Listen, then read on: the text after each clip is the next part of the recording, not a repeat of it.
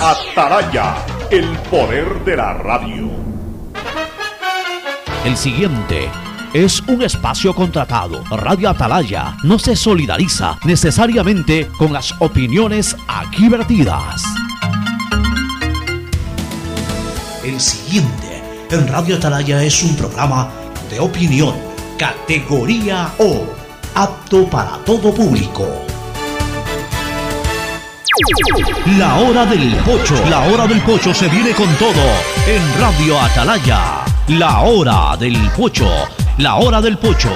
Alfonso el Pocho Car y su equipo traen para ustedes la opinión política, la opinión deportiva, más premios, sorpresas, regalos para sus oyentes. La hora del pocho, aquí en Radio Atalaya, cada día más líderes. Buenos días, este programa es auspiciado por... En Claro no hay solo smartphones, también hay una gran variedad de equipos para ti como parlantes y aspiradoras, monitores e impresoras, mini proyectores smartwatch y muchos equipos más. Si eres cliente Claro, llévatelos a 18 meses en claro.com.es conectados podemos más. Aceites y lubricantes Gulf, el aceite de mayor tecnología en el mercado. Universidad Católica Santiago de Guayaquil y su plan de educación a distancia formando siempre líderes. En Banco Guayaquil no solo te estamos escuchando, estamos trabajando permanentemente para hacer cada una de tus sugerencias, porque lo mejor de pensar menos como banco y más como tú es que lo estamos haciendo juntos. Banco Guayaquil, primero tú. Con Claro, conectados con la mayor cobertura, con la mayor velocidad y con la única señal 4.5G, podemos más, porque unidos y conectados somos más fuertes con Claro, conectados con la mayor cobertura. El dragado va porque va, va porque va. Soy Susana González y te cuento todo lo que debes saber del dragado. Seguro te estás preguntando por qué es importante dragar el río Guayas. Porque evitará la pérdida de cultivos y animales, garantizando que los alimentos lleguen del campo a tu mesa. Esta es la obra más esperada por la provincia y el Ecuador entero. El dragado va porque va, va porque va. Prefectura del Guayas. Tu chip plus de CNT cuesta 3 dólares y con él puedes chatear, mensajear, likear y postear a todos sin hablar sin parar, comentar al azar y siempre navegar, compartir y mostrar, subir y descargar. WhatsApp, WhatsApp, WhatsApp. TikTokear, TikTokear. Tu chip plus te da más megas, minutos y redes sociales. Recarga tu paquete desde 3 dólares ya. Chip plus CNT, todo para internetear.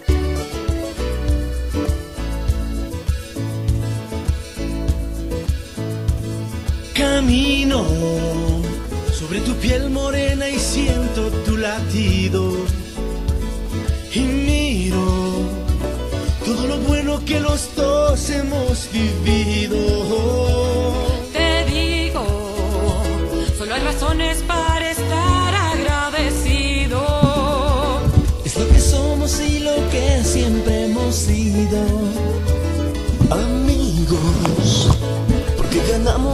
680 Sistema de emisoras Atalaya. En su año 78 reciban el saludo del Pocho desde esta columna, trinchera de la libertad de expresión, honrando las iniciales de sus tres nombres, S-E-A, una radio seria, emotiva y altiva. Por eso Atalaya cada día es más líder una potencia en radio y un hombre que ha hecho historia, pero que todos los días hace presente y proyecta futuro en el dial de los ecuatorianos. Este es su programa matinal de la hora del, la hora del pocho del sistema de emisoras Atalaya de este lunes 31 de enero del año 2022. Hoy culmina el primer mes de este nuevo año. Recién hace un mes despedíamos el anterior y ya pasó el tiempo inexorablemente y estamos culminando el 01 del 2022, el primer mes del año 2022. Pero aquí estamos con la hora del pocho, con varios temas a tratar en lo político, eh, en, lo de ciudad y, provincia también, y por supuesto en lo deportivo.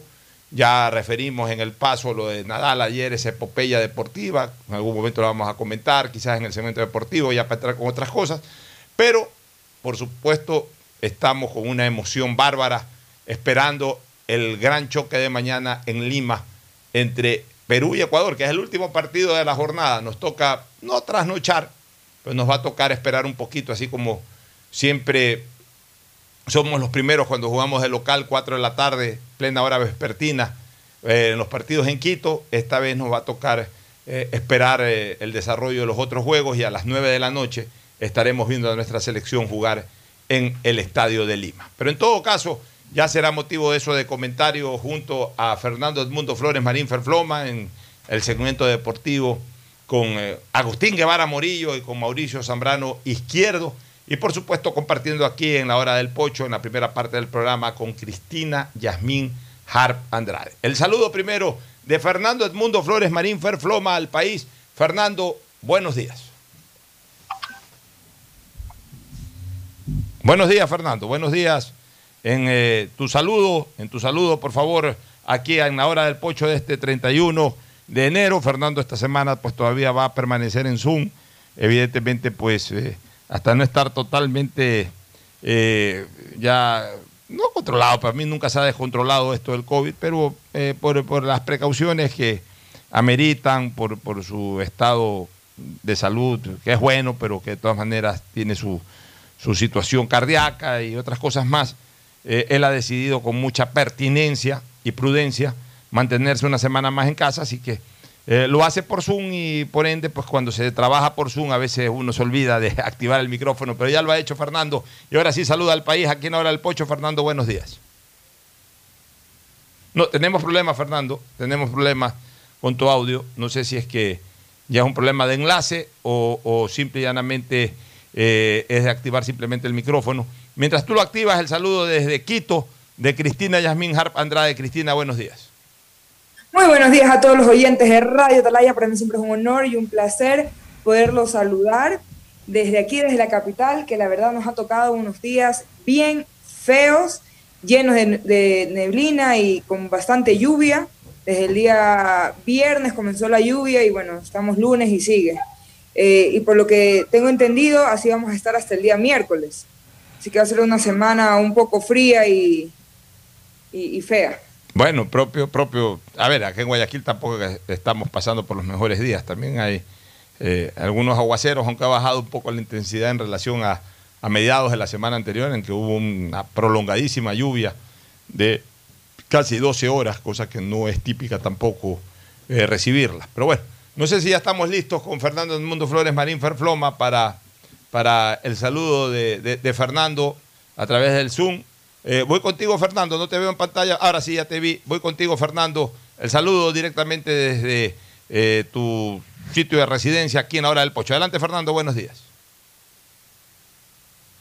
No, no, tenemos definitivamente problemas. Tenemos problemas. No sé si, si es con tu. Con tu eh, tenemos ahí otra ventana tuya. Tenemos otra ventana tuya. No sé si es que la, la, podemos bloquear. Bueno, a ver, ahí, ahí Fernando. Eh, eh, te veo en otra ventana también. A ver si. Ahí, estás perfecto. Ahí estás perfecto. Ya, ahí estás perfecto. Tranquilo, que son gajes del oficio. Una vez, te cuento rapidito como anécdota esta frase. Una vez un inspector del colegio Javier, que era, había sido compañero, digamos, no compañero, con discípulo nuestro, era unos años, eh, unas promociones arriba, después se graduó y, lo emplearon como inspector del colegio. Una vez aplicó esa frase, pero nos dijo, son gases del oficio. Y la gente se le murió de risa. No son gases, sino gajes del oficio. Ahora sí, mi querido Fernando. Adelante. buenos días con todos. Buenos días, Cristina. Buenos días, Alfonso. Aquí esto, como tú dices, gajes del oficio que se presentan. No entiendo exactamente qué es lo que estaba pasando con, con el audio, pero en todo caso espero que ya esté solucionado. Bueno, muy bien. Eh, Fernando, vamos con algunos temas. Vamos a dejar lo deportivo para un poquito más adelante. Tratar de hacer incluso un segmento deportivo más amplio, porque hay muchas cosas eh, que hablar del deporte. Pero yo quiero eh, tocar algunos temas políticos y, relacionados también con, la ciudad y, en temas viales. Voy a comenzar con este tema vial, para después irnos a lo, a lo político. Hay denuncia de muchas personas que el día de ayer eh, se trasladaron desde la provincia de Santa Elena o desde el Cantón Playas este, hacia la ciudad de Guayaquil. Incluso Andrés lo refirió hoy porque él también fue viajero el día de ayer, en que se está convirtiendo en insoportable el regreso desde estos sitios balnearios hacia la ciudad de Guayaquil, que son unos trancones impresionantes de, de carros a partir de las 3 de la tarde, 3 y media de la tarde, y que aparentemente el epicentro, el punto más crítico de la vía Guayaquil a la playa, sea a la, a- la provincia de Santa Elena o sea al Cantón Playas, se produce a partir de Cerecita. O sea, llegando a Cerecita, eh, algo entrando a progreso, ahí yo entiendo que es obviamente por la convergencia de vehículos de los que vienen de playas y de los que eh, vienen retornando también de la, de la provincia de Santa Elena. Pero ya en el sector de Cerecita, Finca La Gloria, ahí en adelante, eh, la cosa es insoportable. Incluso se generan estos abusos eh, de la gente que desesperada, que de por sí es desesperada y peor cuando se producen estas situaciones, comienzan a usar de manera fluida el carril de emergencia, que no debería de ser utilizado para nada. El carril de emergencia es para pararse. Si a alguien se le ocurre pararse a dormir, está en su derecho en ese carril de emergencia pararse a dormir. Alguien que tiene sueño se puede parar ahí a dormir. Puede parar su carro y acostarse a dormir en su carro hasta que, hasta que se le vaya el sueño. Pues, carril de emergencia. Eso es para, para pararse si quieres descansar un poco, es para si tienes que cambiar una llanta, si se te daña el carro, para eso está ese carril de emergencia. Ese carril de emergencia no es un carril de circulación. Pero la gente eh, lo usa mucho, creo de una manera abusiva. Ayer vi un tuit de Diego Arcos quejándose de eso. Pero también en parte porque es provocado por estos trancones que son absolutamente injustificados. Bueno, el, abuso va porque incluso hasta cuando no hay trancones, alguien, eh, aquí la gente no sabe manejar y entonces creen que es de rebasar, creen que es de pasar y te pasan por derecha, te pasan por izquierda. También hay carros que manejan al lado izquierdo, que es un carril de velocidad, y, te van a 20 kilómetros por hora. Entonces, eh, la gente es un desastre manejando. Pero sí hay estos trancones. Y yo creo que en buena parte se debe a estas cabinas de peaje que se han establecido. Hablemos de la provincia de Santa Elena acá, la original, la que está por Chongón. Luego, eh, hace algunos meses atrás, se, se implementó una cabina de peaje llegando a playas. Y ahora también ya comenzó a funcionar, creo que por Buenos Aires, por el- la, Una pregunta, por el- Pocho, la porque yo comuna Buenos Aires, creo que ahí también ya está funcionando otra cabina de peaje eh, para cobrar tanto de ida como de vuelta eh, ya la circulación hacia la provincia de Santa Elena. ¿Qué, qué querías preguntar, Pocho. Fernando? Sí, te quería preguntar, esa, esa, yo hace tiempo que no voy para la playa, esa cabina que, dice que está en playa, pero eso está, no está en la vía hacia Salinas, sino ya No, no, no. A, ver, la original, que digamos hace La de Chongón, la tradicional. La tradicional o la original que durante muchísimos, muchísimas décadas estuvo prácticamente a la entrada de Chongón, ya hace un par de años atrás la, la tumbaron e hicieron una, Sí. una- una- unas cabinas de peaje mucho, mucho más amplias, unos tres o cuatro kilómetros más adelante. Ya. Pero digamos que tres o cuatro kilómetros más adelante o más atrás, pero siempre estuvo ahí la original. O sea, la que te cobraban, un, antes te cobraban 20 La- centavos, ahora eh, y La- la- solamente de ida. la de salida de Guayaquil. Ya, ¿ah? La de salida de Guayaquil. La de salida de Guayaquil ahora te cobran de entrada y de salida. O sea, en- cuando regresas, o sea, entras a la ciudad te Ah, cobran y también cuando están sales. cobrando de regreso. Ida y vuelta, ya te cobran ida y vuelta y vale un dólar. Ah, bueno, ya. como, como ya eh, sí se acostumbró desde hace muchísimos años en, eh, hacia otros destinos de la provincia del Guayas, ¿no? hacia los otros cantones de la provincia del Guayas. Pero ya desde hace menos de un año implementaron una cabina de peajes en la zona de San Antonio para entrar a playas, pero no estaba implementada para la provincia de Santa Elena. Tenían, obviamente, si cobran pa- para llegar a playas, que es una distancia mucho más corta, es lógico que tengan que cobrar también para, para Santa Elena, que es una distancia mucho más larga. Ya la implementaron. Y así mismo de ida y de vuelta. Pero aparentemente estos trancones, porque no hay otra explicación, aparte de la tradicional, porque se daña un carro y todo el mundo va a un kilómetro por hora viendo a quién se le dañó el carro, a ver si conoce al que se le dañó el carro, peor si hay un accidente. Eh, o sea, es increíble cómo se, se atasca el tránsito cuando hay alguna situación con algún carro, ya sea de, de daño, peor si es de accidente. Pero indistintamente de aquello, yo sí creo que está produciendo conflicto este tema del cobro, especialmente de los cobros de regreso.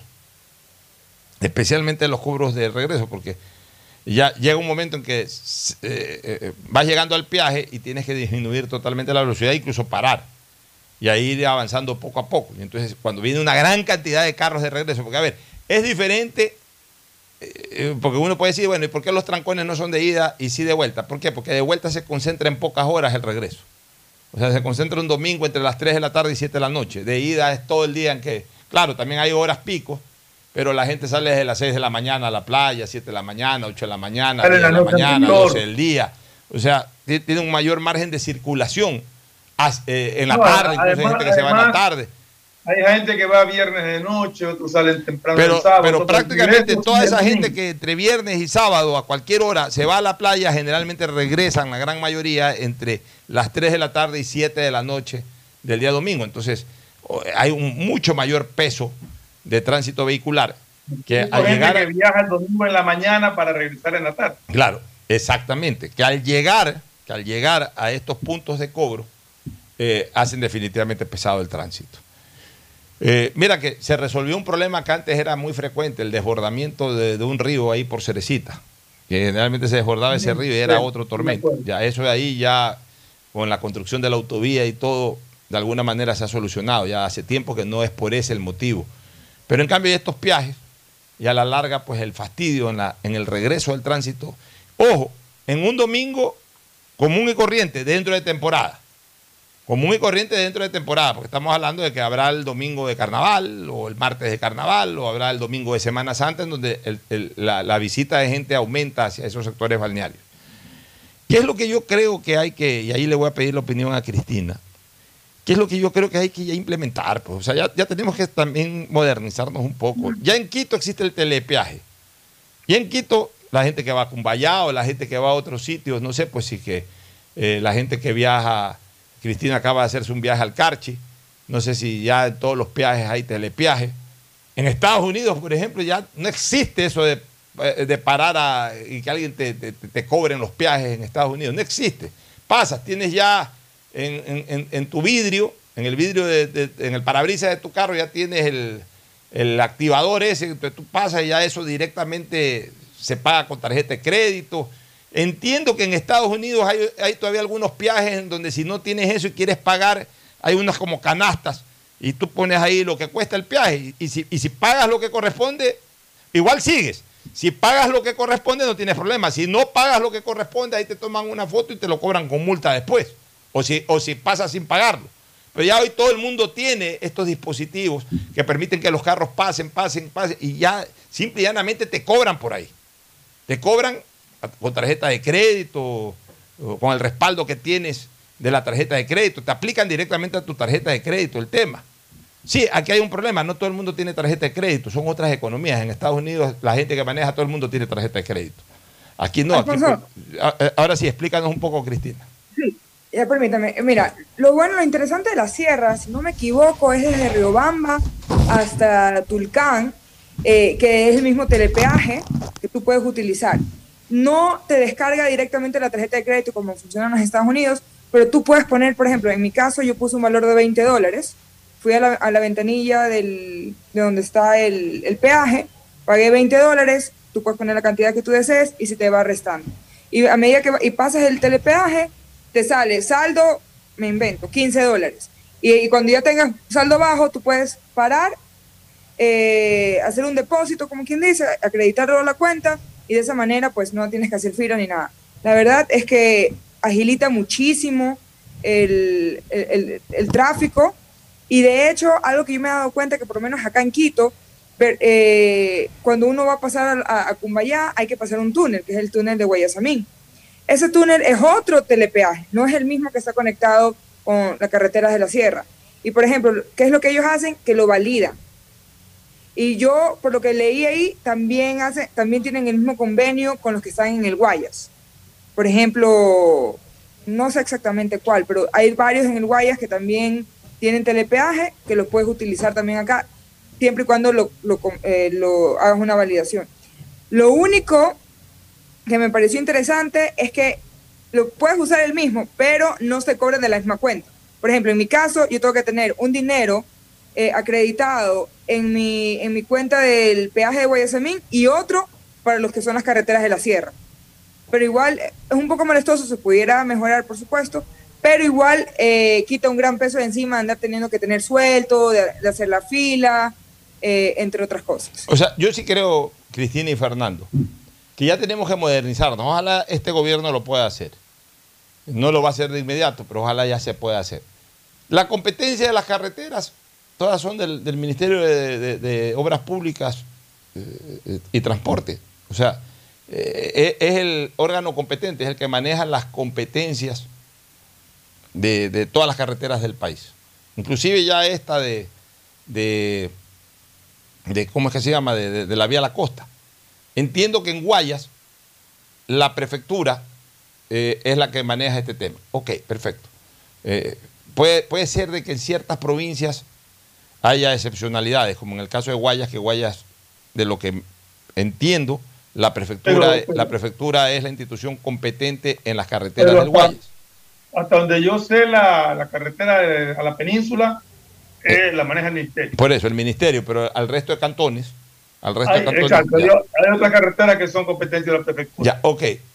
Digamos que para no entrar en conflictos de competencia, digamos que para no entrar en conflictos de competencia, Fernando, definitivamente para no entrar en conflictos de competencia, ya, que no se le quite la competencia a nadie, no se le quita al Consejo Cantonal de Quito la competencia del puente Guayasamín, si es que es competencia del municipio o de la prefectura, no sé, no se le quita la competencia a la, prefectura de Guayas sobre las carreteras sobre las que tiene competencia, otras la tiene competencia, tiene la competencia de otras el Estado, deben haber muchas provincias que tengan competencia de sus carreteras, etcétera, no importa, porque se haga un gran convenio nacional, un gran convenio nacional, o sea, un solo sistema de cobro, un solo sistema de cobro, este, en el cual a través de un telepeaje, uno solo, todo el país esté activado a ese telepeaje. Y una vez que todo el país está activado en, ese telepeaje, o sea, todos los peajes del país están activados en ese telepeaje, simple y llanamente este, al, al- al usuario se le puede cobrar con la matriculación. O sea, tú viajas por el país, Fernando, tú vas a matricular tu carro eh, del año 2022. Ok, cuando tú matricules tu carro del 2022, ahí tú tienes la cuenta de lo que has consumido el 2021 en carreteras. Ahí tú tienes la cuenta, como antes era el famoso impuesto verde. Pero ese impuesto verde sí dolía porque se lo inventaron y, a ti no te, tú, no, tú no habías hecho uso de nada de eso. A ti realmente no, eh, no se justificaba cobrarte ese impuesto verde. Por eso aquí combatimos muchísimo que tumben ese impuesto verde. Pero acá no, porque acá sí es algo que has usado.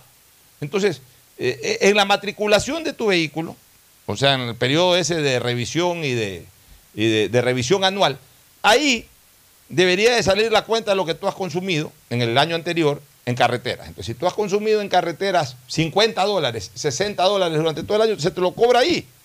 Y obviamente todo debe estar implementado. Hoy día nada es difícil, nada es imposible. O Todo- si todo- para no hacerse tanto lío en el control, lo que puedes establecer es para aquellas personas que permanentemente viajan a la, a la península, por ejemplo, establecerle un valor anual en su, en su matrícula, un valor fijo anual, no sé, 80 dólares por decirte y tiene pase libre las veces que le dé la gana de ir y venir. O sea, eh, a ver, eh, pero ¿por qué yo digo que al final de cuentas debe de salir en, el pago que tú haces de la revisión anual eh, eh, y, pagas lo del año anterior? Porque a través de la informática, a través ya de, de sistemas, de un, proce- un- un procedimiento de sistemas, tú sí puedes después reliquidar. Pues, o sea, de mis 80 dólares resulta que yo usé 50 o 60 de esos 80 dólares en, el- en la carretera Guayaquil, Salinas. Y entonces es obvio que el, el- el Ministerio de Obras Públicas cobre de esos 80 dólares 60 dólares a favor del Ministerio de Obras Públicas. Pero por ahí yo usé 20 dólares en las carreteras en donde tiene competencia la prefectura del Guayas. Entonces esos 20 dólares se deben destinar a la prefectura de la provincia del Guayas. O quizás yo usé de esos 80 dólares, 20 dólares en cruzar todo el año el túnel Guayasamín. Y entonces eso debe de ir a favor de quien tenga la competencia del puente Guayasamín, del túnel Guayasamín. O sea, eh, aquí lo importante es simplificarle al usuario el tema.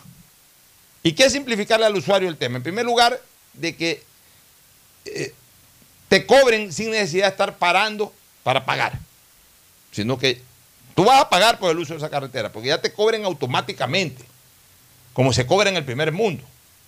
Y en segundo lugar, que también como usuario te faciliten la circulación por la cual estás pagando, pues.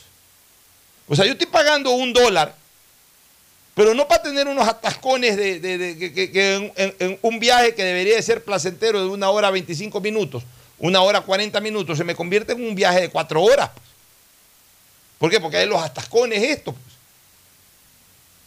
Entonces, debería de manejarse esta situación de esa manera. Yo sí creo que el Estado ecuatoriano, y en especial el Ministerio de Obras Públicas y Transporte, debería de evaluar ya la posibilidad de una unificación del uso de carreteras. O sea, no podemos seguir eh, en, en el primer, eh, no podemos seguir viviendo como en la primera parte del siglo XX. O sea, en la primera parte del siglo XX. Háblese de los años 50, cuando recién comenzaron a habilitarse ciertas carreteras en el Ecuador, habían peajes. Hoy tenemos autovías, pues sig- siguen habiendo los peajes donde tienes que bajar el vidrio para pagar el uso de la carretera. Cuando ya el mundo entero está usando otro sistema de cobro por el uso de carreteras. Entonces tenemos que modernizarnos en todo, tratar de modernizarnos en todo. O sea, tenemos una autovía de tres carriles de ida y tres carriles de vuelta a la provincia de Santa Elena y seguimos con los mismos problemas hace 60, 80, 100 años, porque tenemos que bajar el vidrio para pagar un dólar ahora, 10 centavos antes, eh, un sucre en alguna época, pero eh, el, el acto es el mismo, parar, bajar el vidrio, si es que requiere un vuelto, dar un vuelto, porque alguien paga con un billete de 5, entonces hay que darle un vuelto de 4 dólares. O sea, lo mismo que hace, lo mismo que hace 100 años. Cuando ya el mundo entero, es- especialmente el primer mundo, yo no diría ni solamente el primer mundo, incluso otros países de tercer mundo, ya tienen esto más modernizado, nosotros seguimos con la vieja costumbre o con el viejo esquema. Esto ya tiene que modernizarse. O sea, esto es parte también de- de- del impulso al turismo. Pues. O sea, que, que- que la gente que venga al Ecuador se sienta que está llegando a un país modernizado, pues no, no, no un país coloquial, en donde todavía se ven cosas de hace 100 años, este, Fernando y Cristina. Sí, o sea, todavía te dan el ticket, creo yo, eh, Ticket, cada vez que pagas, que lo cual me parece absurdo, ¿no? gasto en papel, imagínate, son centenares de miles de papeles en Ecuador que, hay que dan ese ticket. Que de paso, Y hay no esos contadores de vehículos que ya pa- pasaron tantos carros, tiene que haber tanto dinero, punto. ya, uno, eh, todo eso debería Pero, estar controlado.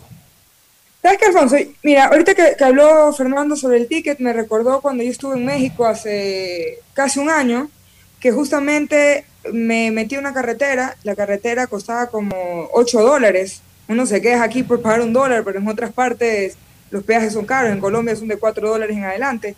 Y bueno, eh, ellos me dijeron que teníamos que guardar el recibo, porque si, por ejemplo, yo me llego a quedar botada, y necesito una gría, una grúa, o por ejemplo tuvo un accidente, lo que sea, necesito tener ese papel, ese comprobante, para poder eh, usar, usar cualquiera de sus servicios o para no meterme en un problema en caso de, de un accidente. O sea, que Eh, hay eh, lugares ya, pero- que sí son, están peores. Ya, pero eso es lo más estúpido del mundo, porque se supone que si estás en la carretera y estás por ahí es porque ya la has pagado. Si no, no estuvieras. Pues, no- si vas por, llegas al peaje y no pagas lo que te dicen el señor, si no pagas tiene que regresarse. O sea, se supone que después del peaje, si ya estás circulando en algo que has pagado, después del peaje, pase lo que te pase, no necesitas el ticket. Eh, aquí en el Ecuador también hablan de que ese ticket sirve para que te asista una grúa o una ambulancia. ¿Cómo voy a necesitar un ticket para que me asista una ambulancia? Si tengo un accidente, tiene que venir la ambulancia con ticket o sin ticket, pues. Y lo lógico es que también si tengo un problema y, el, el servicio incluye, el- por lo que uno paga, el servicio incluye una asistencia de una grúa, tiene que ir la grúa, pues. No es que tiene que mostrarse el ticket, o sea, el ticket se le vuela a una persona, o, sea, ese tipo de cosas sí son tercermundistas, eso no hay en Estados Unidos.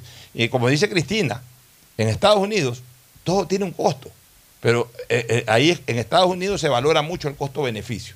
O sea, tú tienes, por ejemplo, una interestatal, quizás la más conocida por todos nosotros, los que vamos más a la costa este, la famosa 95, que tú agarras por toda la costa este de los Estados Unidos, o sea, por la, por la, eh, en la costa este, el este de la costa este, la 95. Tú agarras desde, desde los Cayos, te vas hasta Canadá por la 95. Esa es la famosa 95, que está en la parte este de la costa este. Porque en la, en la parte oeste de la costa este hay otras, la 75 para ir a Tampa y todo eso. Por la 95 es una sola. Ya, de una 95, ahora se han inventado, de unos cuatro años acá, han puesto unas varillas ahí durante toda la 95, a la que le llaman 95 Express. Si tú te metes ahí, por la, por- por, eh, antes era una sola cosa, pero ahora hicieron la Express. Eso tiene un costo adicional, o sea, la 95 es gratis. Pero si tú te metes a la 95 Express, que es la misma 95, pues separada por unas varillas del resto, o sea, como no todo el mundo paga, ahí vas más rápido. Entonces, de repente tienes unos trancones en la 95, pues por la Express tú ves que los carros van rápido. Sí, pero eso cuesta un dólar, por ejemplo, o 50 centavos. También dependiendo del momento, sale en el pizarrón, en, la- la- en las LEDs que están ahí, sale eh, eh, 95 Express, 70 centavos, un dólar, un dólar 50. O sea, as- así, es la economía allá. Pero en todo caso, todo tiene un costo. Está bien que todo tenga un costo, pero que ese costo en ese momento no te genere una molestia. En Estados Unidos, la gente paga lo que tiene que pagar pa- para, para no ser molestada. Aquí tú pagas y te molestan encima. Fíjate tú, me llegó una ingrata sorpresa el día jueves que me fui a Quito. Compré mi pasaje.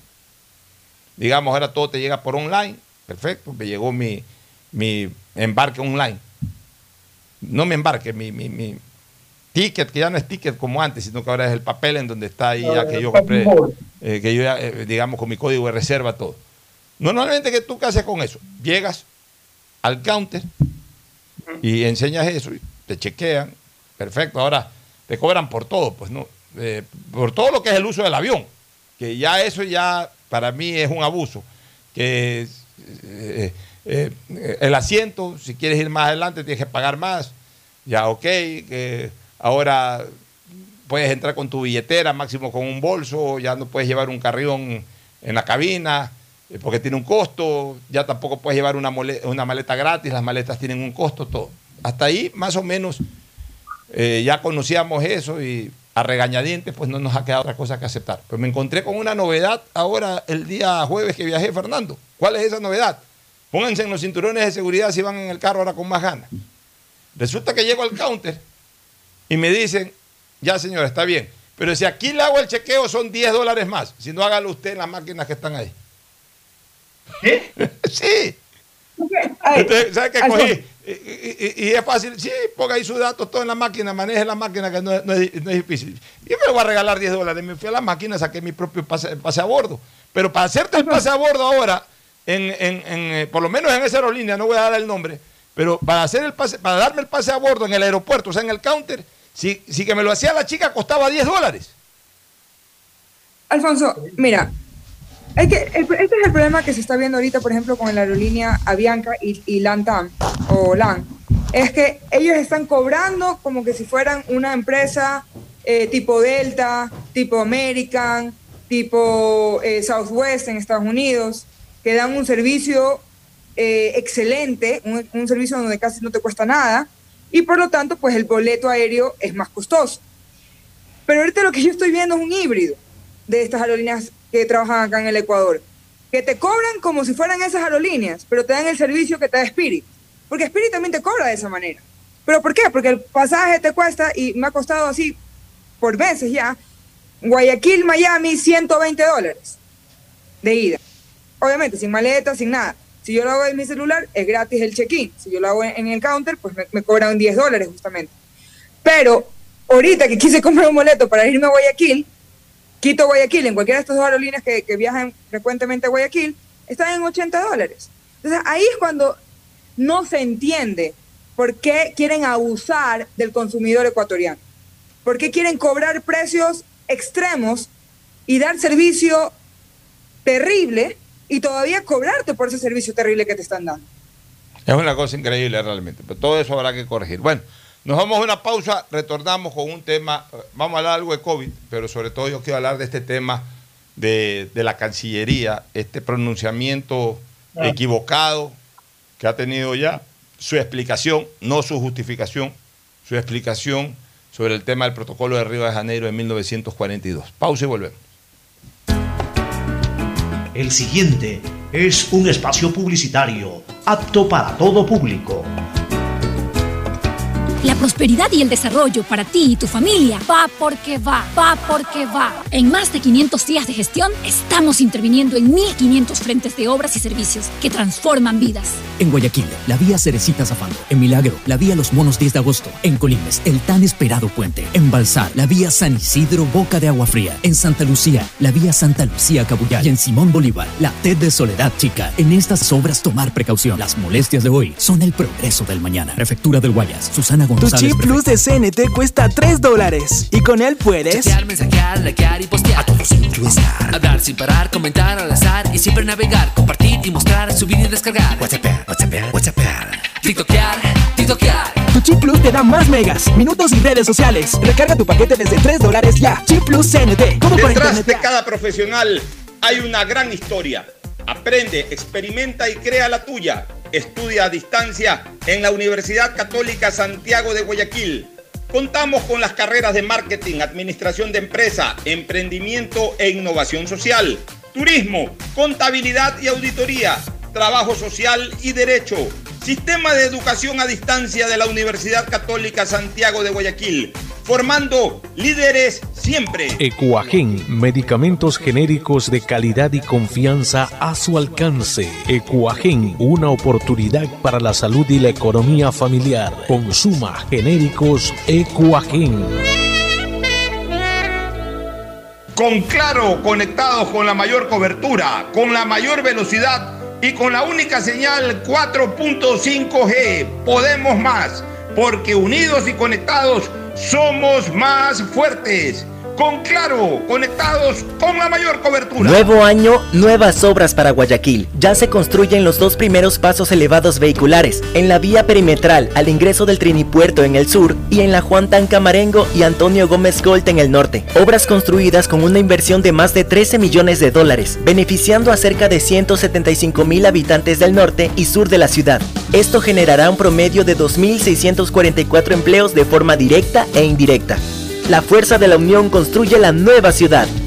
Alcaldía de Guayaquil. ATM y la Alcaldía de Guayaquil crearon para ti las ventanillas universales. Aquí podrás encontrar atención de todas las instituciones municipales, incluida la ATM, para que hagas todos tus trámites relacionados con consultas, multas, pagos y mucho más. Recibe atención de lunes a viernes en los siguientes puntos: Corporación Registro Civil Marta de Roldós, Centro Comercial Albán Borja, Terminal Terrestre de Guayaquil, Terminal Metrovía 25 de Julio, Avenida Machala y Ayacucho. En las ventanillas universales recibe una atención óptima, ágil y rápida. ATM y la Alcaldía de Guayaquil trabajan por Tenemos una nueva aplicación, aplicación. Tenemos una nueva aplicación, aplicación. Tenemos una nueva de CNLP. Tenemos una nueva aplicación de CNLP. Ahora con la app de CNLP verificas y administras tus consumos, descargas la planilla, pagas en línea, realizas reclamos y más. Puedes consultar los valores a pagar y pagar desde la aplicación. Corporación Nacional de Electricidad, CNLP, Gobierno del Encuentro. Juntos lo logramos. El progreso y bienestar para ti y tu familia va porque va, va porque va. En más de 500 días de gestión, estamos interviniendo en 1.500 frentes de obras y servicios que transforman vidas. Distribuidor de tráfico en la vía Aurora San Borondón, con la vía 1 y la Arboleda en la T de Salitre. La ampliación de puentes Bulubulu, Puente Trovador, Puente Estrella y la ampliación de 2 kilómetros de vía kilómetro 26 Puerto Inca Naranjal. En estas y las demás obras tomar precaución. Las molestias de hoy son la prosperidad del mañana. Prefectura del Guayas. Susana Tu González. chip prefecta. plus de CNT cuesta 3 dólares. Y con él puedes. Chatear, mensajear, likear y postear. A todos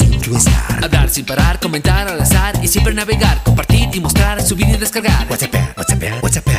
TikTokear, TikTokear. Tu chip plus te da más megas, minutos y redes sociales. Recarga tu paquete desde 3 dólares ya. Chip plus CNT. Todo por Si internet. estás ya. escuchando esta cuña y aún puedes caminar tranquilamente, ver a tu familia y sobre todo respirar, quiere decir que aún estás sano y que no debes dejar de cuidarte. El COVID no se ha ido, sigue aquí. Por eso debemos continuar cuidándonos, respetando el distanciamiento, usando mascarilla y vacunándonos. Hazlo por ti y por tu familia. Acude al punto de vacunación municipal en Mucholote.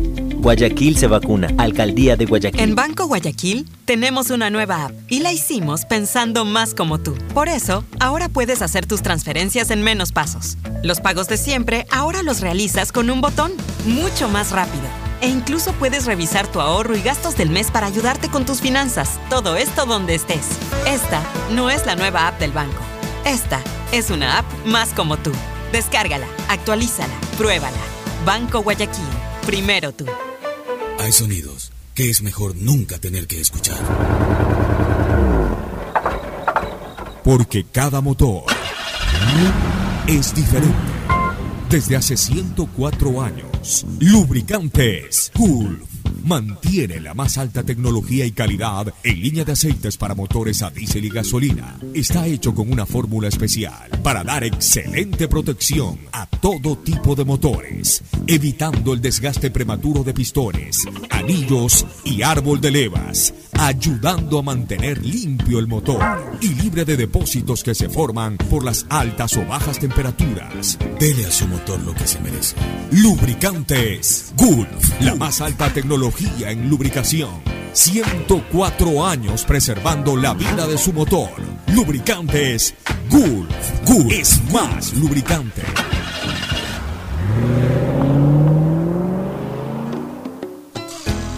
Fin espacio publicitario. Usted está escuchando un programa de opinión, categoría O, apto para todo público.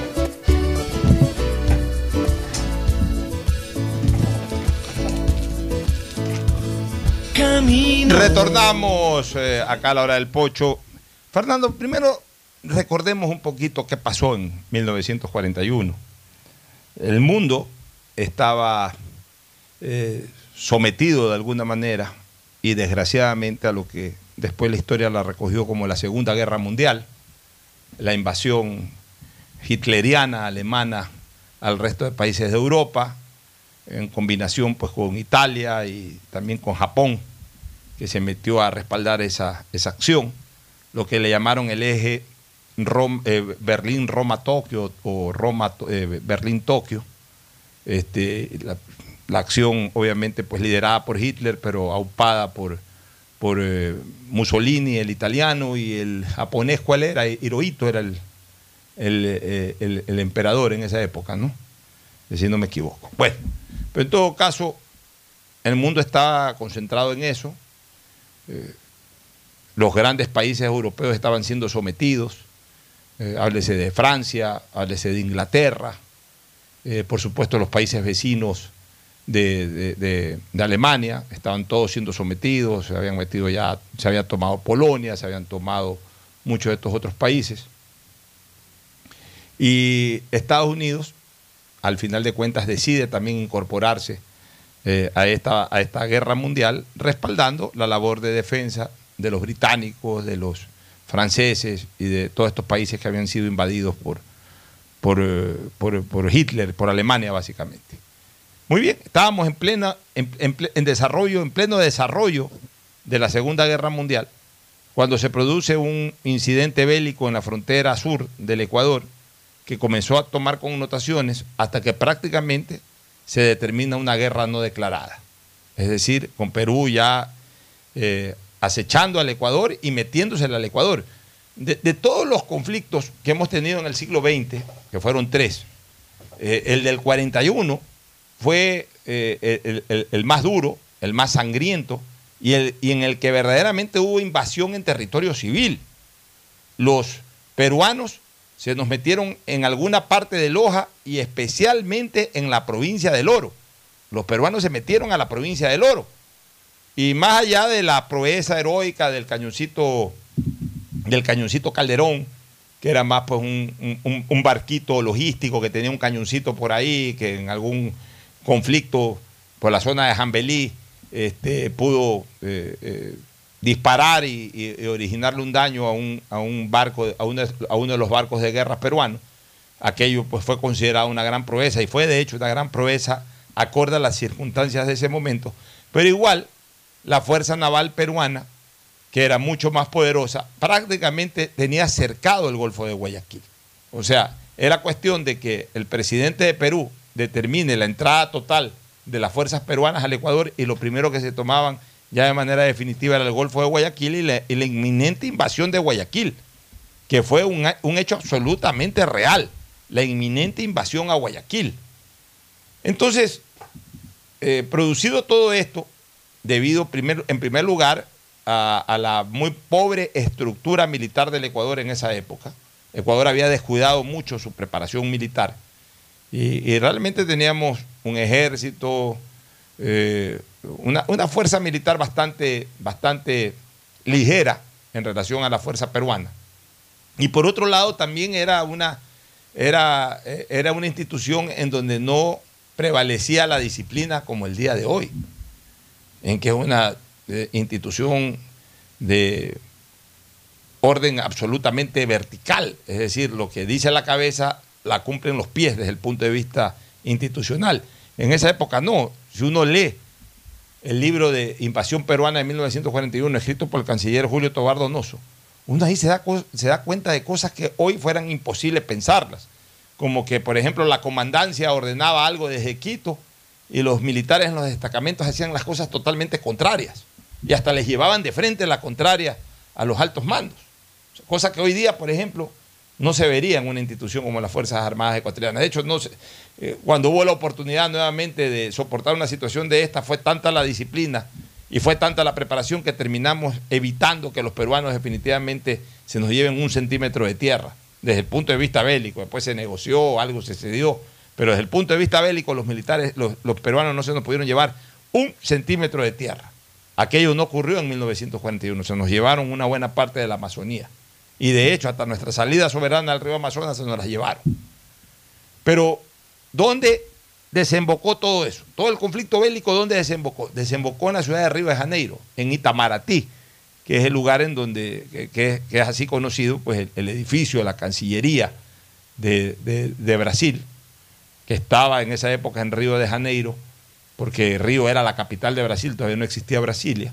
Ahí en Itamaratí hubo la gran reunión de los países americanos, cuyo objetivo principal era analizar eh, el apoyo y la vinculación de América del Sur y de América en general en favor de Estados Unidos, para que Estados Unidos intervenga en, eh, en la parte eh, trascendental de la Segunda Guerra Mundial en apoyo a los, a, los países que estaban siendo invadidos por Hitler. Entonces, América se reunió, Estados Unidos fomentó esa reunión para recibir el apoyo de los países eh, americanos. Y obvio, ese siendo el principal motivo de la reunión, se encontraron en esa reunión de que había este problema en Ecuador. O sea, tampoco en esa época la comunicación era como ahora, que se dan de puñete dos soldados, uno de Ecuador y uno de Perú en la frontera, y en, un- minuto sabe todo el mundo, a través de las redes sociales. En esa época no, pues en esa época las, las informaciones eran, eran muy lentas, muy vulnerables incluso, mm, mm, eh, con poca veracidad, porque, porque la única manera de comunicarse era de manera oficial, no como ahora. Entonces, dentro de esa reunión de Itamaratí, eh, bueno, alguien dijo por ahí, hay que tratar este problema de Ecuador con Perú.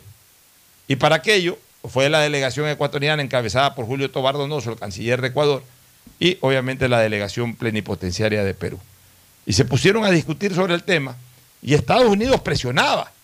Estados Unidos decía, bueno, señores, resolvamos el problema de ustedes, pero aquí el motivo por el cual estamos en Río de Janeiro es un, es un tema mundial, no es un tema local, es un tema mundial. Resuelvan rápido esta situación porque queremos dar paso al pronunciamiento de los países americanos sobre la intervención de Estados Unidos en la Segunda Guerra Mundial. El apoyo que vamos a recibir o que va a recibir los Estados Unidos para participar en la Segunda Guerra Mundial. Entonces, obviamente, pues comenzó la presión del tiempo. Los peruanos tenían totalmente concentradas sus fuerzas alrededor del Ecuador, ya, ya nos tenían domi- dominado militarmente hablando. Y, y- llegaban por los mensajes allá a Itamaratí. Y en un momento determinado el canciller de, de Perú planteó el protocolo de Río de Janeiro y dijo, señores, aquí está el protocolo, el, el- el- el tratado de paz, amistad y límites. Encima fueron tan hipócritas que lo pusieron de paz, amistad y límites.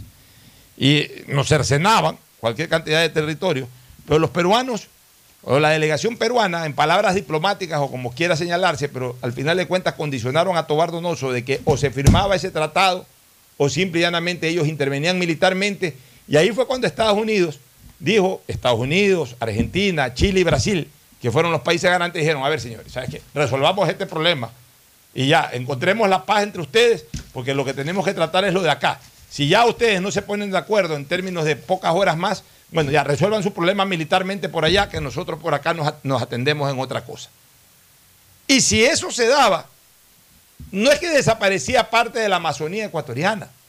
Si eso se daba, Perú se metía en Guayaquil, se nos llevaba a Guayaquil, se nos, y a lo mejor no terminaba llevándose a Guayaquil, eh, más por un tema político que por un tema militar. Por el tema militar se llevaba a Guayaquil y se llevaban el Ecuador. Pero por un tema político se hubiesen llevado, por ejemplo, la, eh, la provincia del Oro, sin llevarse Guayaquil, se hubiesen metido en, en- en buena parte de los sectores de la provincia del Oro. Los peruanos izaron bandera en Machala. La gente de Machala salió despavorida de la provincia del Oro. Pues se, se metieron en Machala y izaron la bandera en Machala, la bandera de Perú. Esa es la verdad histórica. Entonces se firmó el famoso protocolo de Río de Janeiro y a partir de ahí pues los garantes dijeron, ok, firmado esto, ahora sí, los peruanos llegan hasta ese límite que firmaron y los ecuatorianos se quedan fríos con los que ya firmaron. Y bueno, eh, eh, nos encontramos también en esa época en un país dividido, en un país políticamente dividido, como casi siempre está el Ecuador. Y hubo reclamos, protestas, se usó eso mucho también para la manipulación política. Cayó Carlos Alberto Arroyo del Río en parte por eso también. Subió Velasco Ibarra, que tuvo un doble discurso en este tema de- de- del protocolo de Río de Janeiro. Por un lado criticaba, por otro lado avalaba. O sea, todo, todo, un desastre, ¿no? Pocho, solamente para, para recordar que el 7 de diciembre de 1941 fue eh, el ataque japonés a Pearl Harbor que involucró a Estados Unidos en esa guerra contra Por eso que Estados mundial. Unidos Estados dijo, Unidos ahora sí nos la guerra a Japón, Alemania e Italia le declararon la guerra a Estados Unidos en diciembre del 41 y en enero del 42 pues nos vimos forzados por todas esas circunstancias a firmar ese híbrido protocolo de Río de Janeiro. Que, que- además lo, lo- proclamamos así los ecuatorianos, írrito protocolo de Río de Janeiro. Y siempre lo desconocimos moralmente, aunque legalmente, desgraciadamente, estaba firmado. Aunque siempre, aunque siempre alegábamos, en nuestro beneficio, de que tampoco tenía valor eh, legal porque fue coaccionado a través de la fuerza. Claro, estábamos con territorio ocupado. Así es. Y siempre lo protestamos, más allá de que el Congreso lo reconoció en su momento, pero siempre lo protestamos los ecuatorianos. Siempre fue un discurso de la herida abierta de los ecuatorianos.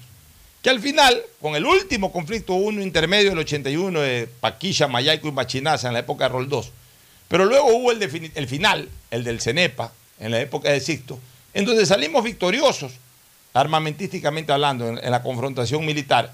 Y eso hizo de que finalmente eh, la posición de los gobiernos ecuatorianos, del mismo Sixto, de Abdalá Bucarán, que jugó una parte importante en aquello, y de Mahuat, que, que fue el que finalmente firmó, más la posición de Fujimori, que, era el, que fue presidente durante todo ese tiempo, finalmente hizo de que se firme el tratado definitivo de paz.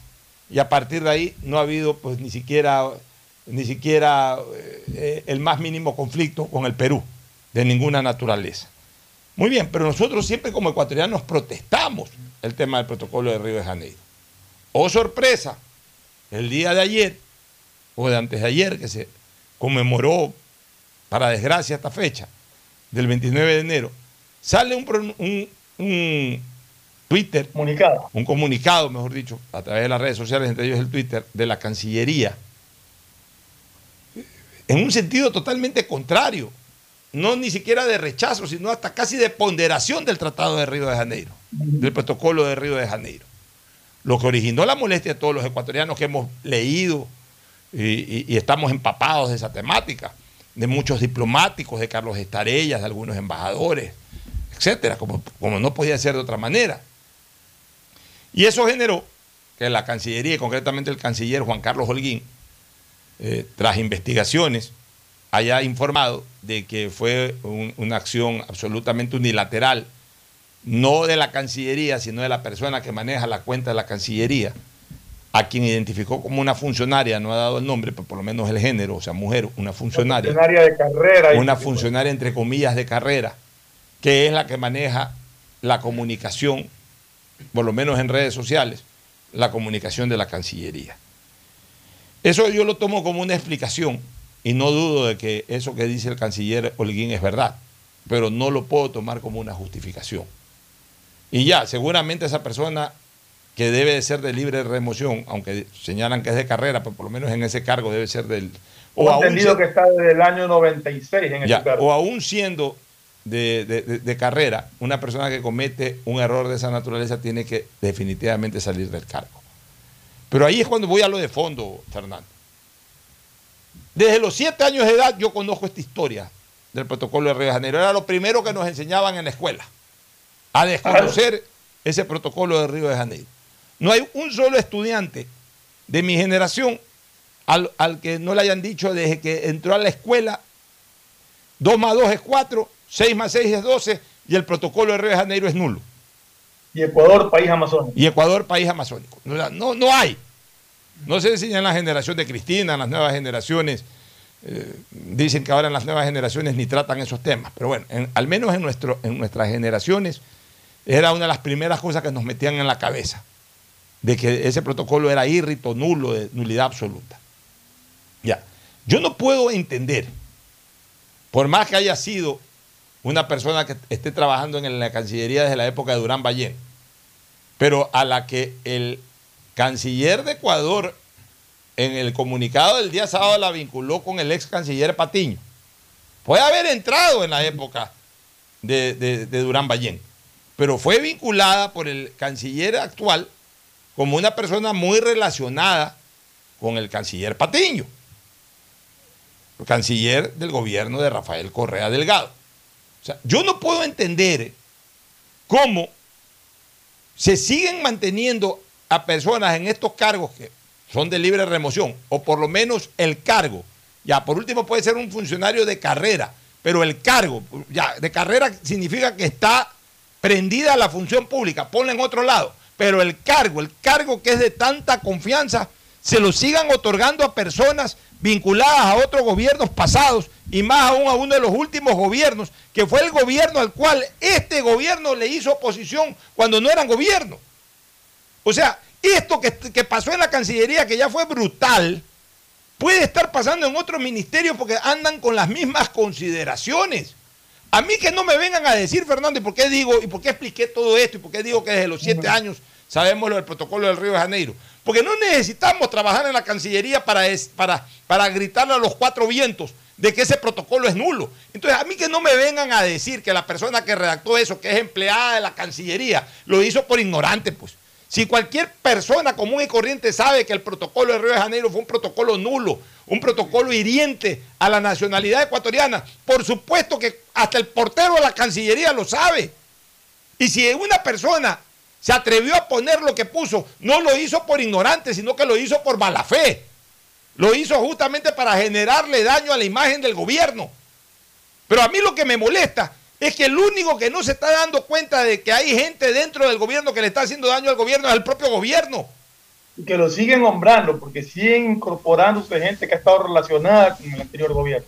O sea, siguen permitiendo eso. Es como darle, o sea, e- entregarle a una persona que no es de confianza la comunicación de, oficial de una entidad tan importante como la Cancillería o el Ministerio de Gobierno o la propia Presidencia de la República, por decir eh, este tipo de cosas que representa, o cualquier ministerio. Entregarle la comunicación a una persona que no es de confianza es como entregarle a cualquiera las llaves de tu casa, pues. Es como salir a la esquina, a ver si yo tenga las llaves en mi casa, me voy aquí, me voy a la, me voy, me voy de viaje dos días, ahí le dejo las llaves en mi casa.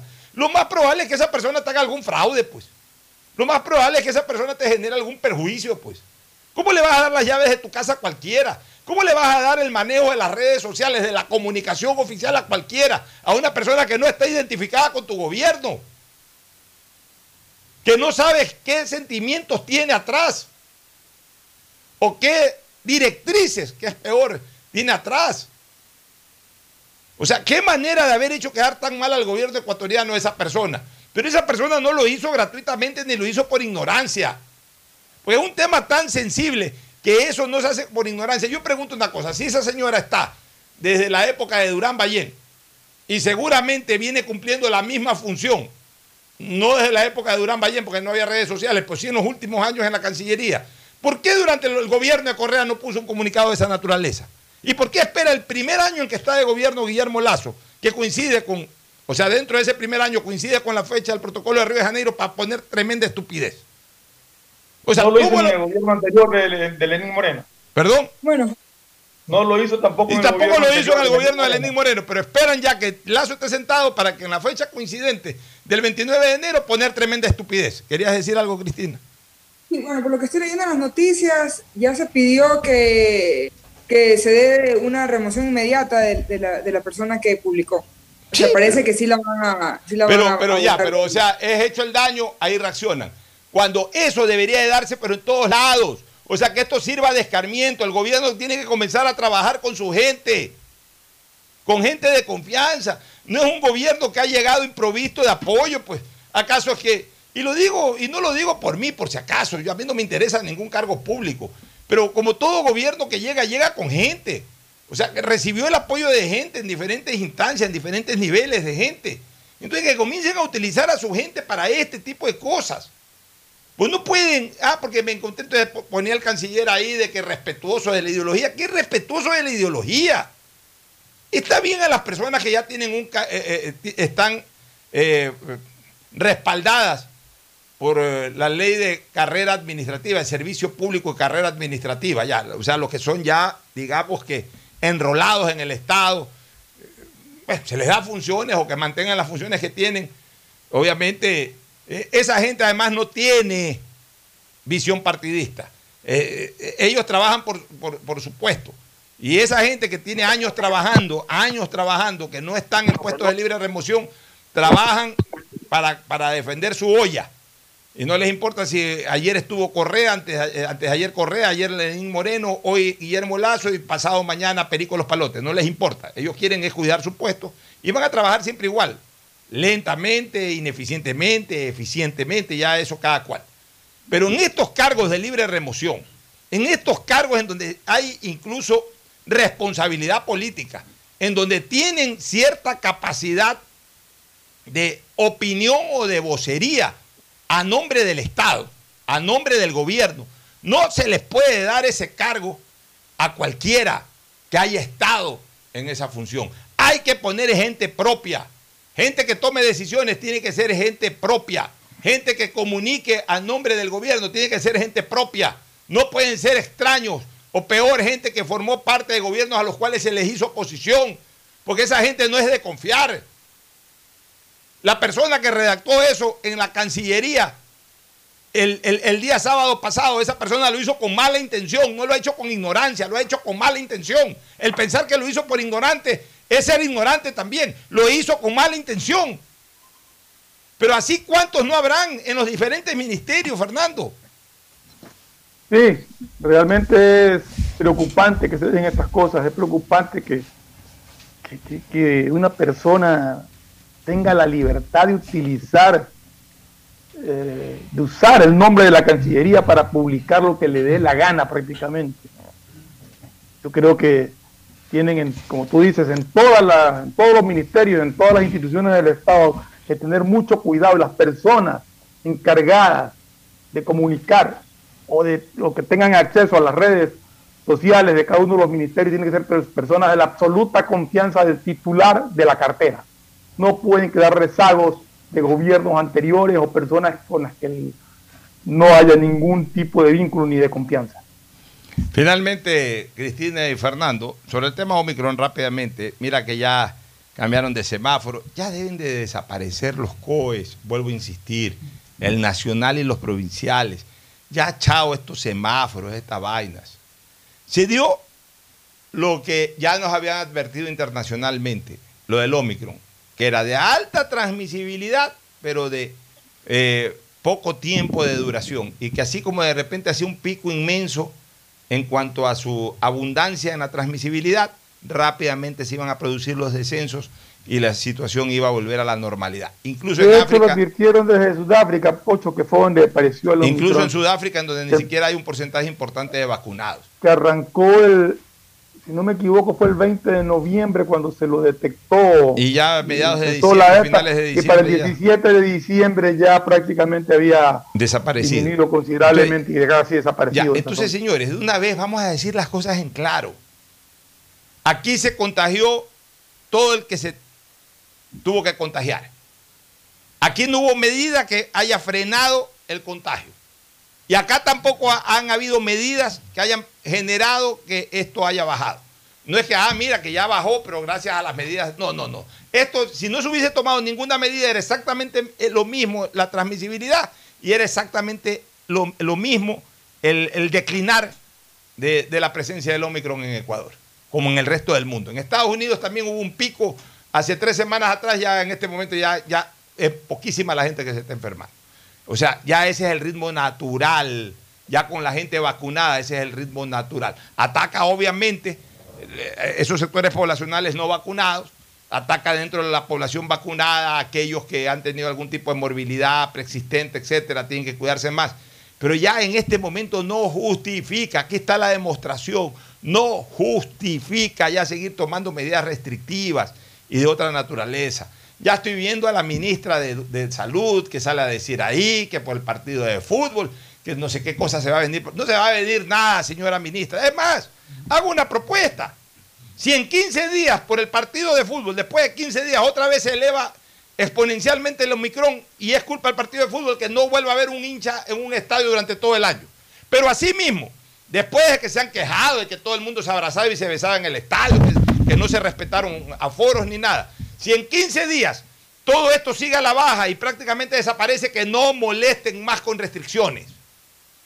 Porque lo que sí tienen que tener claro es que no se hizo en el fondo nada efectivo ni para impedir la restricción ni para que esta baje, ni para impedir el contagio ni para que este baje. Eso se da por el ritmo natural ya del virus.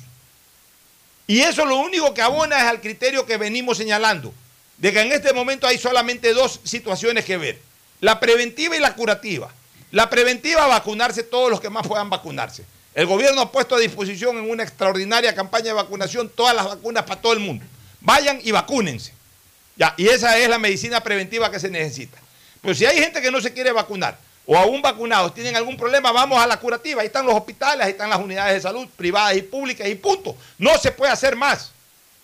Por lo que no se puede es que constantemente se está alterando el ritmo de la ciudadanía porque aparece ahora la variante X, Y o Z.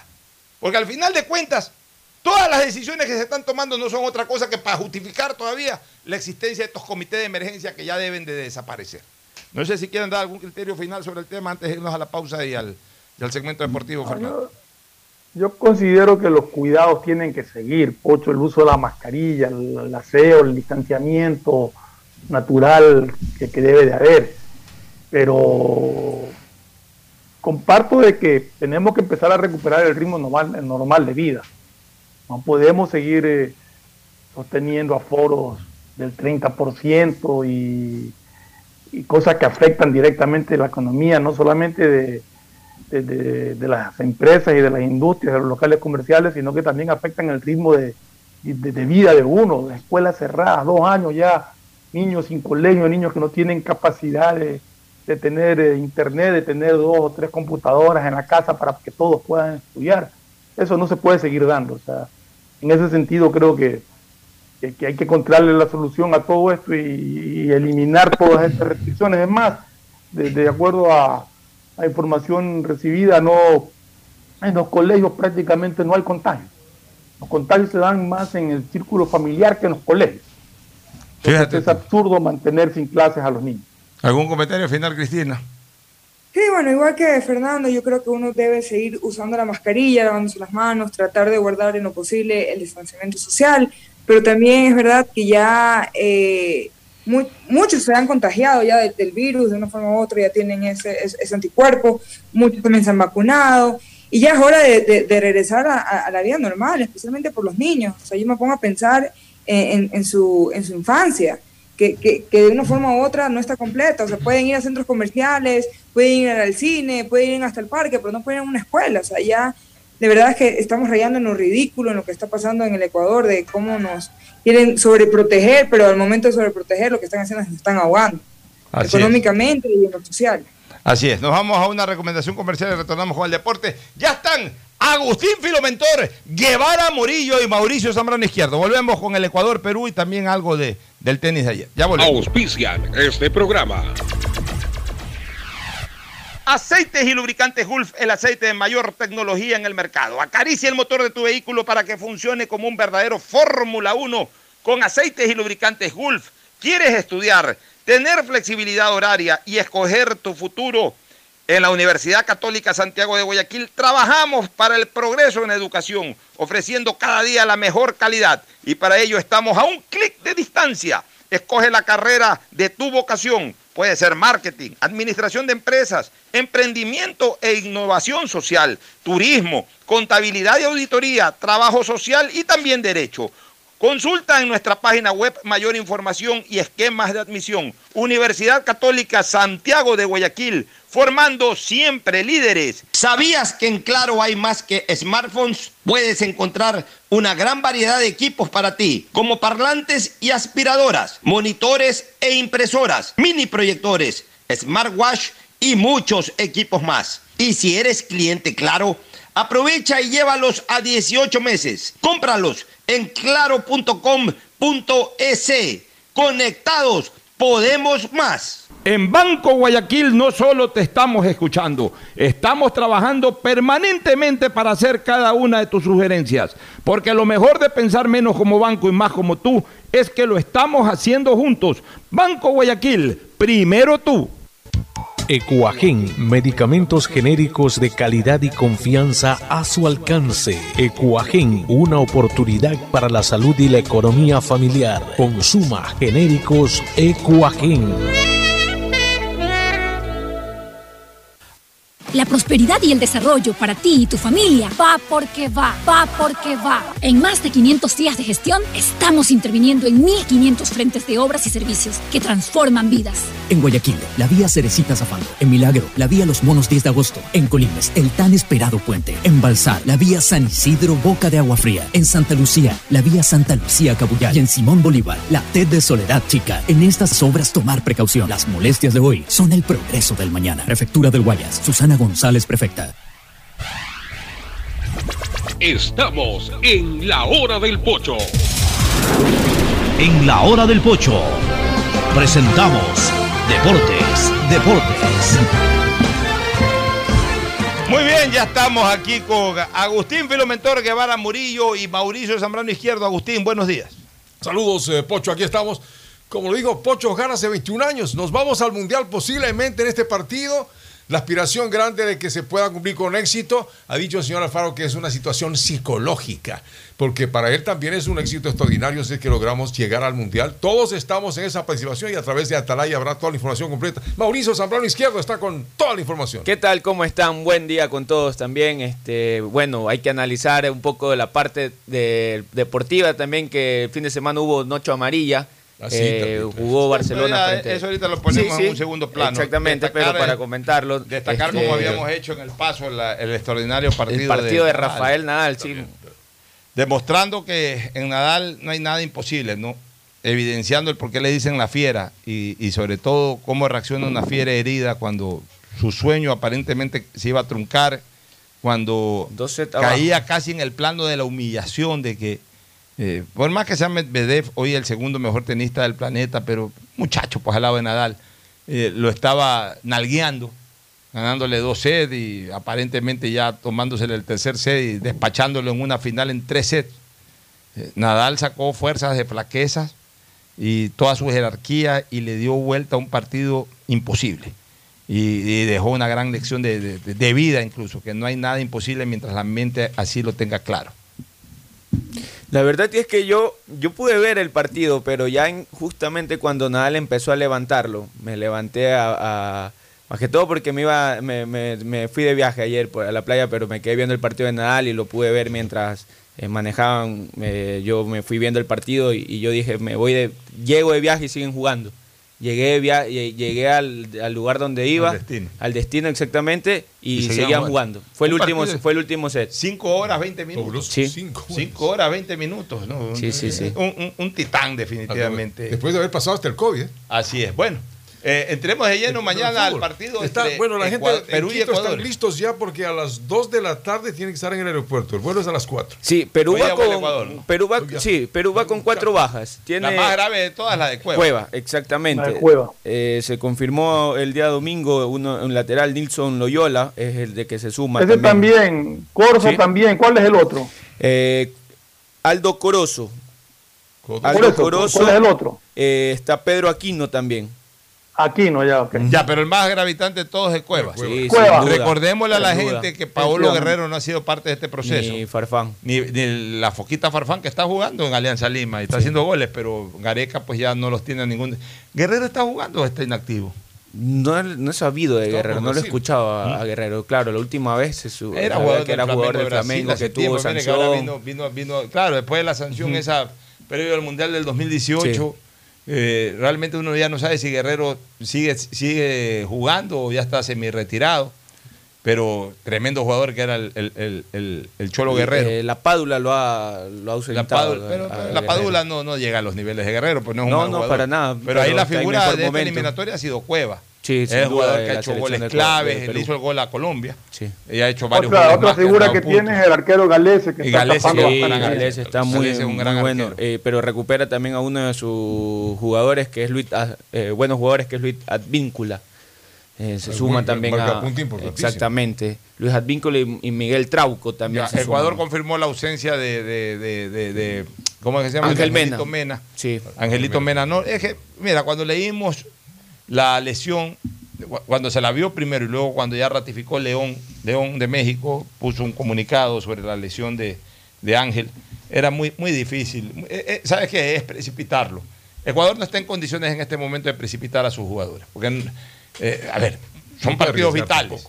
Pero no es que se juega la última carta Ecuador en cada uno de estos partidos. O sea, yo creo que en todo caso es mejor tenerlo a Ángel Mena totalmente recuperado para los dos próximos partidos frente a Paraguay. Yo, yo ese partido en Asunción eh, le tengo mucha confianza a ese partido. en clave ese partido.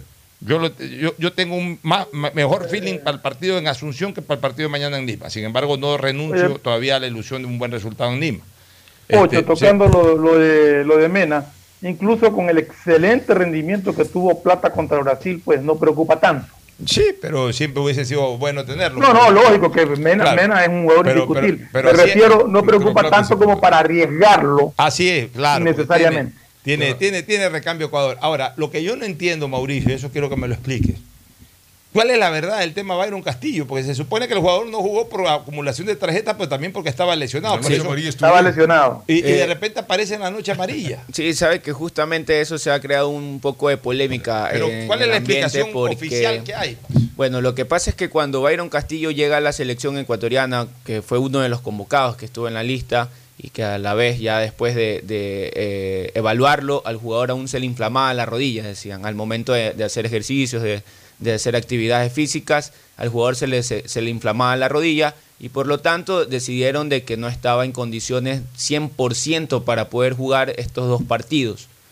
Hasta donde se han escuchado es que Byron Castillo eh, el, el- jugó en el segundo tiempo contra, eh, contra Guayaquil City en la Noche Amarilla porque formaba parte de su recuperación, de sumar minutos para esta recuperación que tenía, que tiene como eh, en, en esta lesión de la rodilla Byron No Castillo. fue muy forzado entonces para el partido. No creo, porque yo vi el partido, yo estuve, me fui al estadio eh, y, y Byron Castillo jugó como que, o sea, Pero- como si Estaba fuera un entre- partido más. No, lo que, lo, que, a ver, lo que pasa es una cosa, o sea, porque uno puede preguntarse, pero ¿por qué lo desafectaron a Castillo y no lo desafectaron a Mena, que también tenía más o menos una lesión Claro.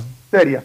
Pero eh, el punto es que una cosa es jugar un segundo tiempo en un partido Preparativo. Es una presentación, Sí, pero amistoso. una pretemporada. cuidar. Y otro es un partido oficial de clasificación a una, a una Copa del Son Mundo. como instancias finales. Eso te lleva a, a- a- a tener muchísimo más entrega, mucho más, a arriesgar mucho más el físico que en el otro partido, pienso yo, porque realmente yo no encuentro explicación a que lo hayan desafectado por lesión y que pueda jugar un partido amistoso.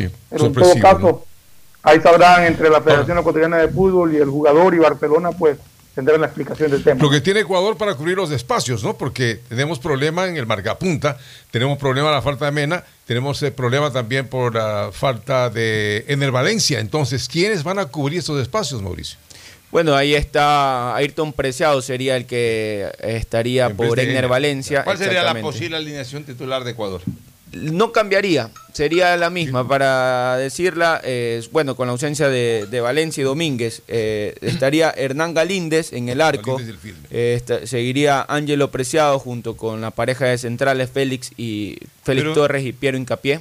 Ángelo Preciado, bueno, está bien, lo- ya hay jugadores que, está jugando que- ahí, que pero digamos ya no se... convence tanto. No es que tanto se ganaron el puesto, pero convencieron al entrenador. Y para, para el entrenador eh, Gustavo Alfaro Yo creo es el, segundo lateral después de Byron, pero, pero yo, yo, creo, que, los puntos los puntos más bajos de, de Ecuador contra Brasil, Uno de ellos fue Preciado. parecer, Preciado. era Preciado y Michael Estrada. Así Sí, es. Así es. Pero bueno, vamos con Preciado. Y Pervis Estupiñán cerraría el bloque defensivo. Eh, por supuesto, la dupla de oro, Félix Eh, Torres. eh, ya este, tenemos a, a Torres tiene tiene amarilla, o sea, si le sacan amarilla se perdería el partido contra Paraguay, Contra ¿correcto? Paraguay. Sí. Ojalá Ya, que no. en el medio- De- por ahí tenemos Arboleda por último para un partido. O sea, partido en este momento hay, hay puestos que sí tienen recambio. Ah, está hasta el mismo. Sí, bueno, sí. el feo- León que estuvo por pues, estuvo también desafectado por, por lesión. Ahí también está Arriaga que también se podría sumar. que Bueno, sí. hay Pero en la ninguno como pero para Torres y marcar como- No, Pero no, para nada. Creo que son hasta por ahí pelearse la mejor pareja de central de las Y eliminatorias. si creo. no, entre las dos o tres mejores, Sí. seguro. En el Eh, medio en el campo, medio campo están Carlos Grueso junto con Moisés Caicedo y Alan Franco. ya, ese, tri- ese trío tiene que ir. Y por las bandas, eh, por derecha iría Gonzalo Plata y por izquierda Ayrton Preciado. Y adelante Michael Estrada. O sea, más o menos el mismo equipo. Sí, el mismo contra- equipo por ahí. Vamos a irnos a la pausa, pero recordando esa locución de hace 21 años junto a Vicente Salgado, el loco Vicente Salgado. Desapareció. Anda, anda por Nueva York. Sí, por allá. Renunció al periodismo deportivo. Renunció Sí, después de haber locutado este histórico gol que lo pasamos a recordar. eh. fue el que descubrió a Bonafón. Bueno, cuidado que Buenafón dice que él es discípulo de Chicken Palacio. Sí, pero para la televisión. Porque no me Ah, bueno, si pero- pero- hablamos ah. de eso, pues eh, tengo la culpa yo también. No, no, la culpa no el mérito, porque ha sido un gran y Sí, es un pero- gran periodista. pero Roberto, es extraordinario, Pero buena él, él- él, eh, atribuye, pues, obviamente, su- sus primeros pasos en el periodismo.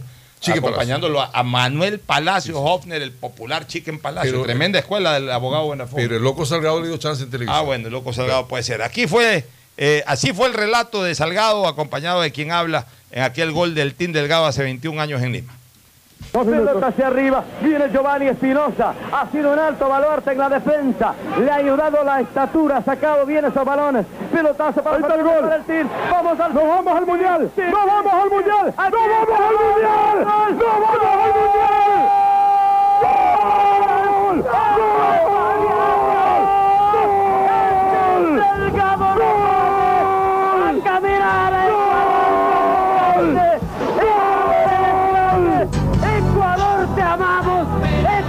Te amamos, eres grande, qué contragolpe mortal, letal y la pincelada del team para morirnos Ecuador. ¡Team Delgado! ¡Team Delgado! ¡Gol histórico! ¡Gol histórico! Te lo dije Vicente, estos últimos 15 minutos eran decisivos.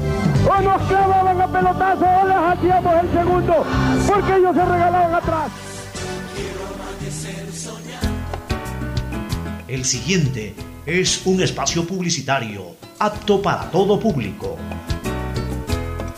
La prosperidad y el desarrollo para ti y tu familia va porque va, va porque va. En más de 500 días de gestión, estamos interviniendo en 1.500 frentes de obras y servicios que transforman vidas. En Guayaquil, la vía Cerecita Zafando. En Milagro, la vía Los Monos 10 de agosto. En Colimes, el tan esperado puente. En Balsar, la vía San Isidro Boca de Agua Fría. En Santa Lucía, la vía Santa Lucía Cabuyal. Y en Simón Bolívar, la TED de Soledad Chica. En estas obras tomar precaución. Las molestias de hoy son el progreso del mañana. Prefectura del Guayas, Susana Tu chip plus de CNT cuesta 3 dólares y con él puedes... Chatear, mensajear, likear y postear. A todos Hablar sin parar, comentar al azar y siempre navegar, compartir y mostrar, subir y descargar. WhatsApp, WhatsApp, WhatsApp.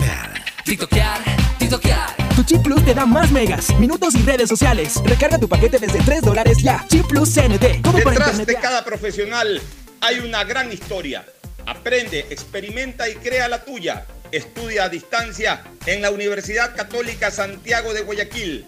Contamos con las carreras de marketing, administración de empresa, emprendimiento e innovación social, turismo, contabilidad y auditoría, trabajo social y derecho. Sistema de educación a distancia de la Universidad Católica Santiago de Guayaquil formando líderes siempre. Ecuagen, medicamentos genéricos de calidad y confianza a su alcance. Ecuagen, una oportunidad para la salud y la economía familiar. Consuma genéricos Ecuagen.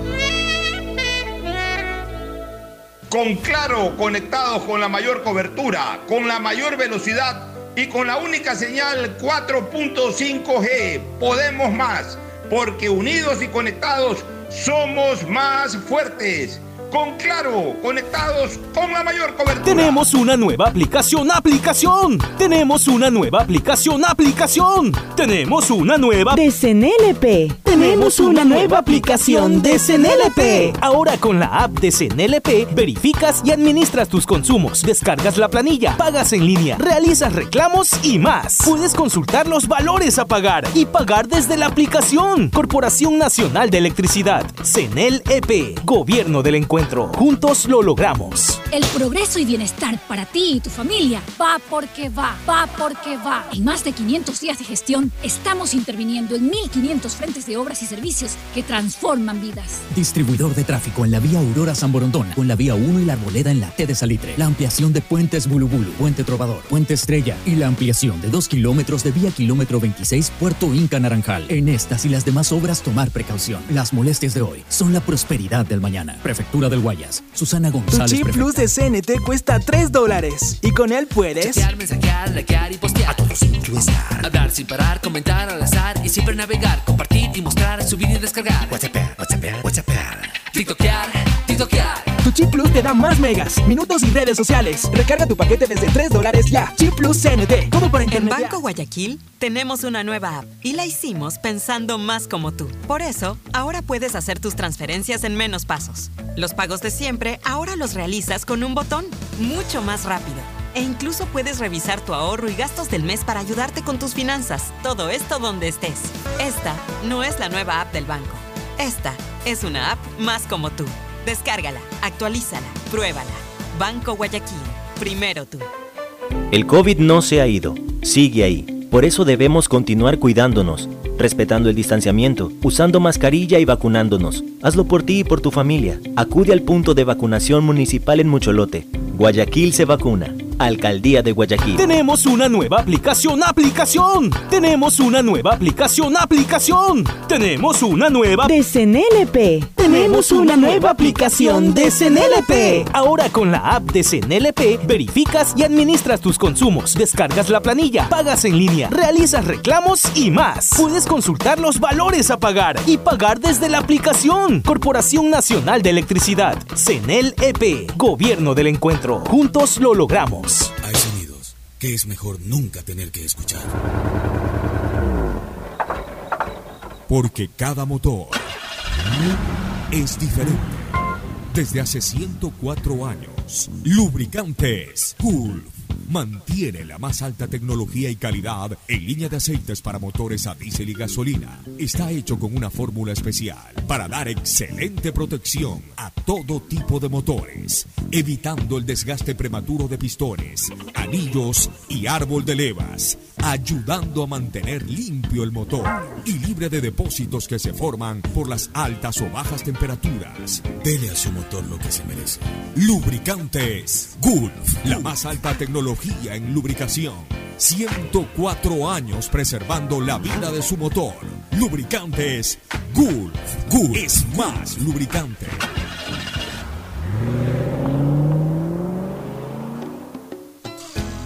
Fin del espacio publicitario.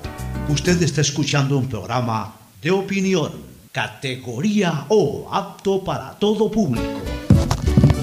Bueno, entramos ya en la parte final del programa. Este partido decisivo, pero insisto, eh, como todos estos últimos partidos del Ecuador, son partidos a no perder.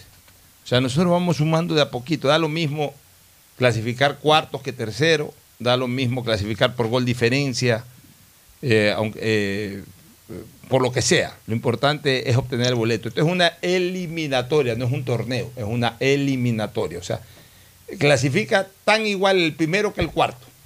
Tan igual. Y la diferencia con el quinto. No hay ventajas, ni bonificaciones, ni nada. El quinto tiene que ir a un repechaje y, y encontrársela por otro lado la posibilidad de ir al mundial. Y del sexto para abajo quedan eliminados. Da lo mismo ser sexto que décimo. Da lo mismo ser sexto que décimo. Este, en ese sentido, Ecuador tiene que, que jugar eh, especu- eh, no especulando, controlando el partido. Eh, Perú es el que va a tener toda la presión del mundo porque es el que tiene que salir a buscar la victoria desde el vamos. O sea, para los peruanos, en el. GPS solamente hay una sola palabra, victoria. Y a veces eso puede ser eh, controversial o puede conspirar contra sus propios intereses porque la presión de ganar a veces te hace descontrolar eh, ciertos espacios. De hecho, de hecho, eh, en el año 2001 ocurrió eso. Ecuador llegó mucho mejor que Perú. Perú se estaba jugando su última carta. Mientras que Ecuador, que había ganado cuatro partidos al hilo, estaba estabilizado. La victoria lo impulsó a Ecuador a clasificar al Mundial. Por eso es que yo grito, nos vamos al Mundial, nos vamos al Mundial. Pero el empate Ecuador lo dejaba bien, porque Ecuador había ganado cuatro partidos seguidos, Perú venía de una serie de derrotas y Perú ya se estaba jugando su última carta. Entonces, los peruanos en esos últimos minutos tiraron toda la carta al asador, pusieron delanteros, sacaron defensa, tiraban pelote, tiraban pelote, paren, eh, pelotas en el palo. Por eso que yo decía en la locución, te lo decía Vicente, refiriéndome a Vicente Salgado, que era el que me narraba el partido, yo comentaba, te lo dije Vicente, o nos mataban a pelotazos o hacíamos el segundo. ¿Por qué? Porque ellos comenzaron a tirar pelotazos de todos lados, a atacar por todos lados. Nosotros resistimos y tiramos un contragolpe y gol.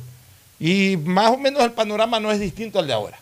Perú va con todo. Posiblemente eh, eh, Gareca planificará el partido sin regalarse en un 100%, pero la presión de ganar el partido hasta instintivamente te hace votarte eh, a veces en demasía. Abrirte en Y demasía. conforme pasen los minutos va a ser mayor.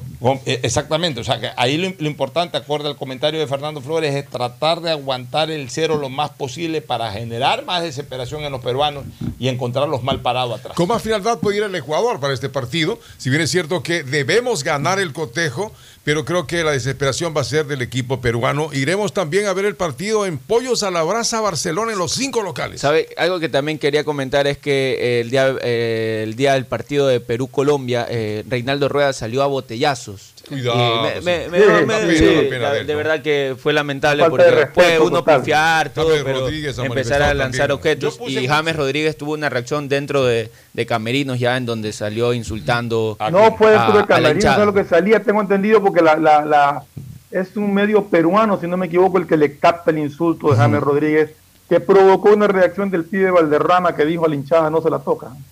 Sí, porque demagogo también el pibe Valderrama. A ver, yo, yo, yo, yo viví eso, con, me acuerdo con Vito Muñoz, yo lo puse en una anécdota de Twitter ahí. Eh, el año 86, Barcelona había, estaba jugando la ronda de semifinales, le habíamos ganado a Argentinos Junior 1 a 0, le había ganado Barcelona y partido con River con una expectativa brutal, el estadio modelo repleto. Nos identificaban, como siempre nos han identificado a Vito y a mí, como muy cercanos al Barcelona. Y al término del primer tiempo, Barcelona pierde 2 a 0 y el River Plate le dio un paseo.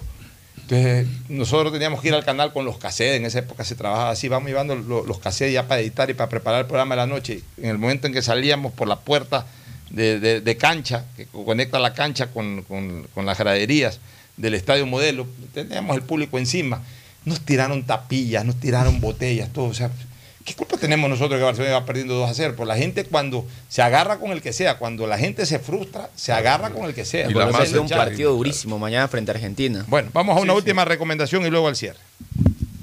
Auspician este programa. Aceites y lubricantes Gulf, el aceite de mayor tecnología en el mercado. Acaricia el motor de tu vehículo para que funcione como un verdadero Fórmula 1 con aceites y lubricantes Gulf. ¿Quieres estudiar, tener flexibilidad horaria y escoger tu futuro?